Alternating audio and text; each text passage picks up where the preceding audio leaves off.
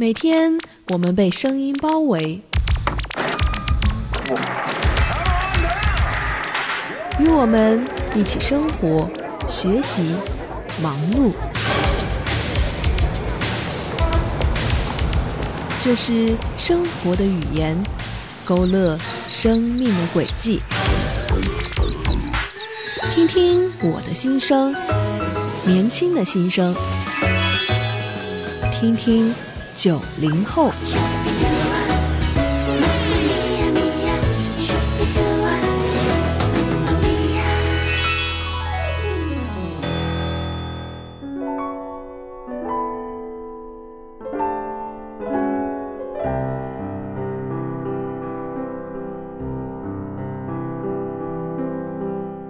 前段时间呢，听了一个朋友的节目，那他讲到的是身边的一个女性好朋友，她的感情出现问题了，分手了。但是这个女方呢，表现得非常的大方得体，嗯，除了是主动的邀请男孩子出来见面谈之外呢，又是说如果不行的话，也可以在电话里面好好的聊一聊。虽然说走到分手的这个地步是两个人都有自己的问题，但是如果能够在分手的时候谈清楚、讲明白，那么呢，也不至于说像今天这样子，让人觉得很无法理解，让人觉得充满怨恨的。只可惜那个男生呀，他始终都没有给出一个正面的回应。说完分手之后呢，就好像人间蒸发了一样的，再也找不到了。这种情况，一方求解释，一方玩失踪。我个人是觉得这是情侣间分手非常常见的一种模式呀。如果分手还能好好谈的话，那就不会分手了。你说是不是呢？现在你听到的是天天九零后，我是乐心。我有一种的体会，就是人在觉得自己受伤之后所表现出来的行为，还有所说的话，都不能去认真计较的。这就好像一个人他在非常生气时说的那些糊涂话呀。你千万别放在心上，因为那些话并不是出于他内心最真实的表达。如果你一直都耿耿于怀他说的那些话，不断的纠结于他怎么可以这样对我说话呢？他怎么可以这样子看我呢？如果你一直都在这个地方打结的话呢，那其实呀，是你把你自己弄得更加痛苦了。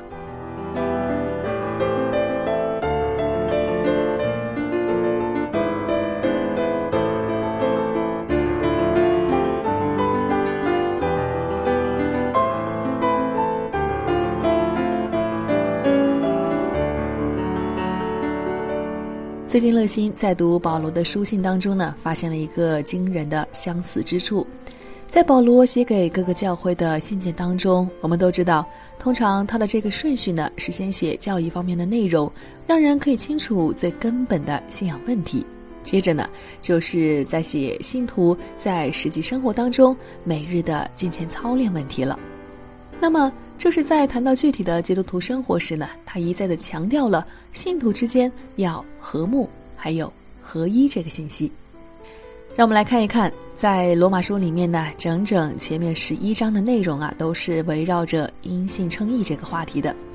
这是后面谈到了信徒行事为人的准则的时候呢，就说到，大家同样都是侍奉神的。不分大小职务的高低，倒是要每个人都各尽其职。至于，嗯，像什么东西能吃，什么东西不能吃，什么节日要怎么过的这些细微之处呢？他没有给出一个 yes 或 no 的答案，而是给出了一个非常放之四海皆准的属灵的原则。那么这个原则就是说，无论你是吃还是不吃，无论你是过这个节还是不过这个节，你都不可以因为你的这种做法而让你的弟兄跌倒了，你也不可以批评你的弟兄，反而呢，要为了追求和睦、追求彼此造就的事情上，要努力的去做。这就意味着。当你再去努力的去创造和平，当你努力的想去与那人关系和好的时候呢，也就让你有些时候不得不放低一下自己，不得不牺牲一下属于自己的利益。但是为什么要这样做呢？为什么要追求和睦呢？因为耶稣已经接纳了我们的不完美和我们的软弱，我们又有什么资格五十步笑百步呢？这个是在罗马书里面写到的。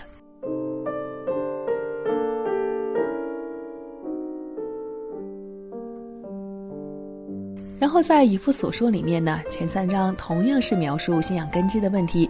接着在第四段里面讲到了肢体之间的联络时呢，保罗再次提到了以和睦联系、竭力持守圣灵所赐的合一。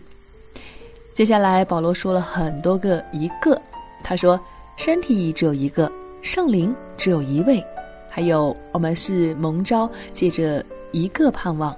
主也是只有一位，信仰只有一个，洗礼只有一种，神只有一位，就是万有的父。原来呢，我们看似都是很独立的，但是在基督的身子里面，我们却是一个整体的，不可以有纷争，也不可以有分裂。可是为什么主要那么强调和睦呢？和睦的重要性在哪儿呢？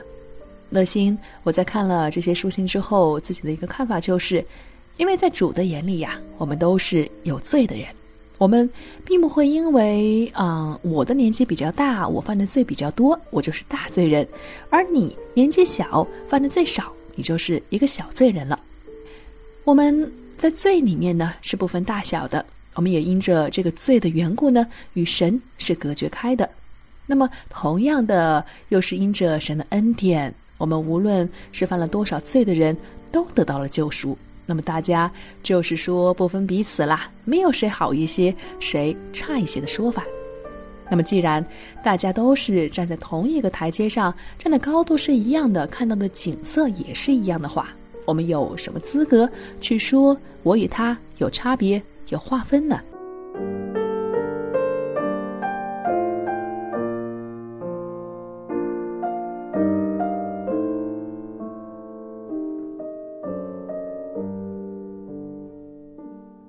挑战我们觉得自己和其他的信徒不一样，或者说挑战我们觉得自己比其他的信徒要好那么一点点的，就是那颗非常骄傲的心。这正是耶稣最不想看到我们有的。所以呢，在他在世的时候的很多信息里面，他一再的强调不要论断，不要自视甚高，反而是要大的服侍小的，坐在高位上的要帮助坐在低位上的。可以说，主耶稣呀，他真的是颇费苦心的，让我们尽可能的远离骄傲的毒钩。嗯，但是我们做的好不好呢？在三年前吧，乐心和一群童工去祖国的西北边的一家家庭教会去拜访，那得知他们的教会出现了分裂的现象，具体的原因呢就不太了解了，只不过知道其中有一个引起他们纷争的就是。有的人会觉得教会是神国的家，神国的家呢是应该建造在容易被人发现和注意的地方，这样子才可以方便传福音。所以他们呢就选择了市区中心的一个地段去建造教会，而教会的另外一拨人呢又会觉得。哎呀，市区中心这个地方呢，环境非常的嘈杂，无论是电费、水费，还有租金呢，都是很贵的。再加上在市区中心呢，受到的试探还有诱惑很多，而且安全呢，也是相对来说会比较差的。所以他们是觉得教会应该把地址迁到一个比较偏僻的地方去，在那个地方去多结些果子。那这个纷争呢，到现在为止，如今也有好几年过去了，真的不知道他们教会是不是情况会好转一些呢？信徒之间的关系是不是已经和睦，已经恢复好了呢？嗯，刚才说到的是教会了，那再说回主内的机构，比如说乐心，我是真的是亲眼看到了一些人了，就是。嗯，从其他人的口中也听到了一些不少是关于肢体之间彼此有了隔阂就老死不相往来的故事，这些都会让乐心我去思考了，思考嗯，到底什么是什么恩典呢？也会让我想到《恩典多奇异》这本书里面，嗯，作者就讲到，大多数的基督徒过着的都是一种没有恩典的生活，这个对于。领受过恩典的人来说，却过着一种没有恩典的生活，是又可笑，又可悲，又可怜的。其实，我们是不是真的，嗯，即便是作为一个信主哪怕有十年之久的一个基督徒来说，在给别人传福音的时候，也要常常的给自己传下福音呢，要不断的去加深认识十字架还有恩典的信息呢。因为真的说不准哈，我们过着过着呢，就过到了一种忘记恩典和只知道去纷争的日子里面去了。而这对于一个领受过神恩典的人来说，嗯，是乐心。我不想看见我自己变成那样子，我也不希望看到我的听众朋友当中有人变成那个样子。那么在节目的最后，再说回到我们刚刚一开始提到的啊，情侣之间分手了。嗯，虽然在他们的身上已经无法再找回要复合、要和睦的这种必要性了，但是我会想，那种因为分手而产生的一种自怜的情绪、怨恨的情绪，还有苦读的心情，那些我倒是真的希望说能够随风就吹散了吧。虽然这个说起来是真的蛮轻松的，好像嘴巴一张，事情就可以成就一样的。呃，我觉得重点是在于。你愿不愿意做这样的选择？你愿不愿意把这些东西都交托给神，让神来安慰你，让神来给你一个你从他身上怎么都得不到的答案？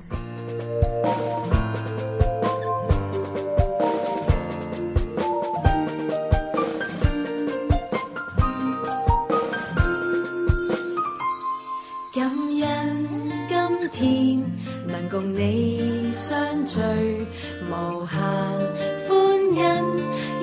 携手向前，来举手欢呼，赞美真神，同建立爱主的群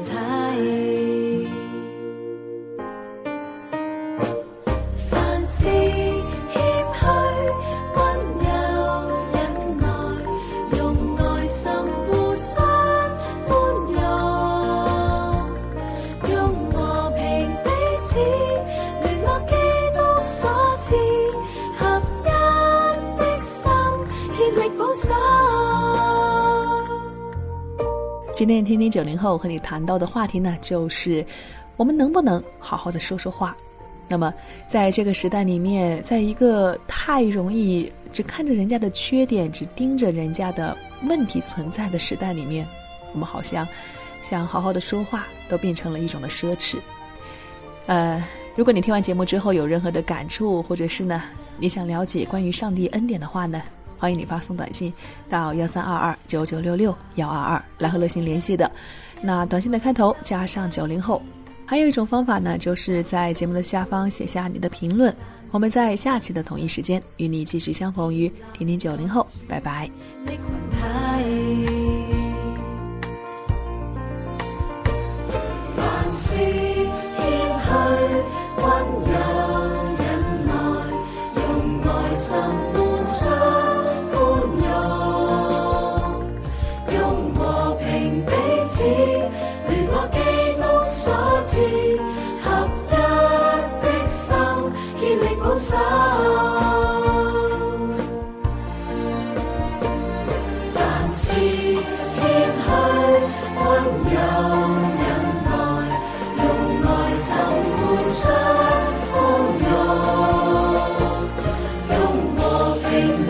联我基督所赐合一的心，竭力保守。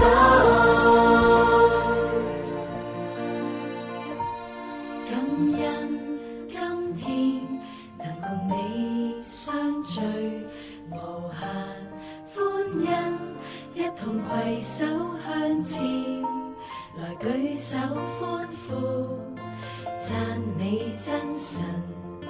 同建立爱主的群体。